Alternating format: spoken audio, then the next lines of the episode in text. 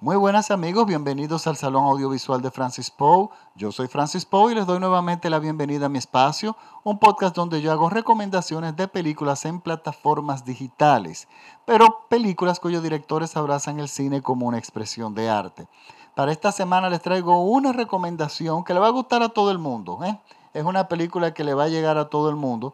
Es una recomendación de la plataforma de Netflix y el nombre de la película es El Túnel. Es una película del año 2016, es una producción argentina dirigida por Rodrigo Grande y protagonizada por Leonardo Sbaraglia, Federico Lupi, entre otros, perdón, Pablo Echarri, Clara Lago, Federico Lupi, entre otros actores. Miren, esta película, ahora, ahora que estoy hablando con ustedes, me estoy dando cuenta que le ha ido muy bien en muchos festivales, ha ganado muchos premios. Y miren, esta película es un thriller. Esta es una película muy comercial que le llega a todo el mundo. Pero yo siempre he dicho que lo comercial y la calidad no necesariamente tienen que, eh, tienen que estar divorciados. Hay películas que son muy comerciales, que son magníficas. Y esta es una película que particularmente me gustó mucho. Es un thriller que si bien el argumento lo hemos visto en millones de películas, no es nada original, lo que hace valiosa esta película realmente es la dirección. Y yo diría que esta película está inspirada en... Este director ha visto definitivamente buen cine porque esta película, sin ser plagio, me recuerda mucho a La ventana indiscreta de Alfred Hitchcock. Es aquella obra maestra. En aquella película James Stewart está atrapado en una silla de ruedas, o sea, tuvo un accidente, está inmóvil durante X tiempo y está aburridísimo en un apartamento.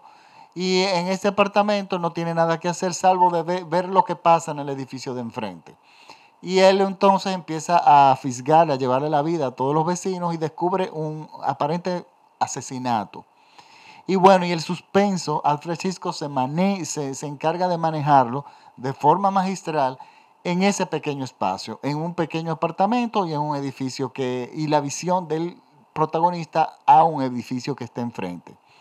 Esta película tiene eso en común. Nuestro protagonista está en sillas de ruedas y está apresado prácticamente, está preso de su propia casa, de su propio hogar, una gran casa, casa enorme.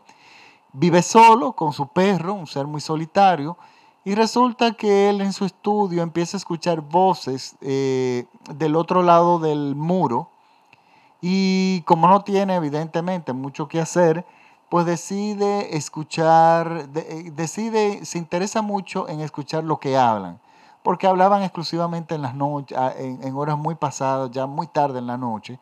Y bueno, lo que él descubre es que es un grupo de personas que están cavando un túnel en la casa de al lado, un túnel subterráneo para llegar al banco de enfrente y asaltar aquel banco.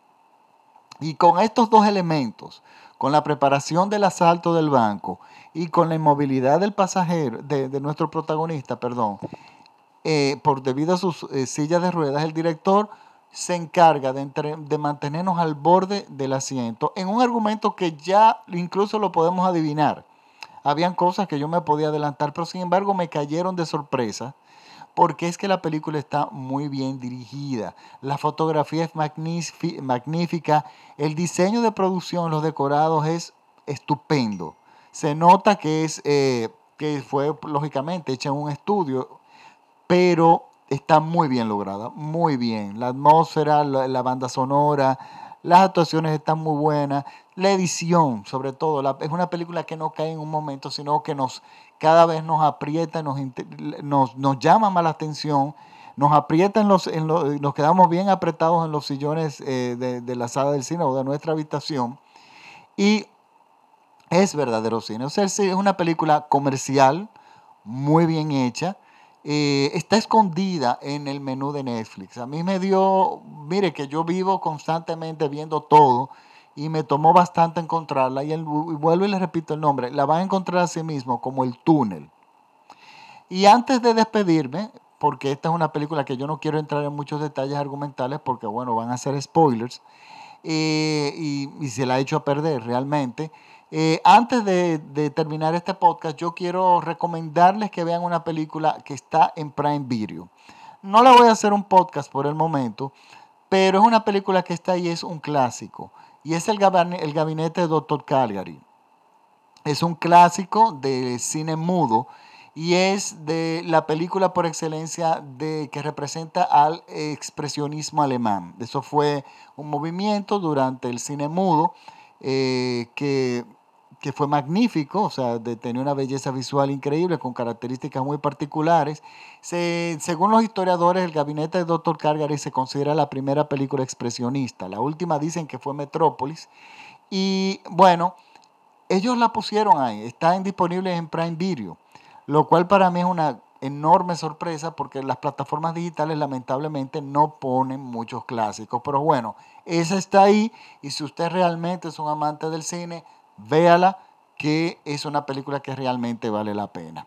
Bueno, ahora, me ahora sí me despido. Recuerden que mis podcasts lo escuchan gratuito en Spotify, en iTunes, en TuneIn. Si les gustan, pues bueno, compártanlo. Y también me pueden seguir en mis redes sociales donde yo no solamente cuelgo los podcasts, sino información general de películas y noticias eh, eh, relacionadas con el cine en las plataformas digitales. Me pueden seguir en Facebook como el Salón Audiovisual de Francis Pope. Esa es la página donde yo pongo más contenido. O me pueden seguir en Twitter como arroba Francis Poe o en Instagram también como arroba Francis Poe. Pero realmente la que más les recomiendo por la facilidad que tengo de colgar mucho material y de, eh, y de hablar de diferentes cosas de forma extendida es Facebook. O sea que eh, me buscan en el Salón Audiovisual de Francis Poe. Y en Spotify, bueno, me pueden escuchar gratuitamente. Y por favor, si les gustan, vuelvo y les digo, compártanme.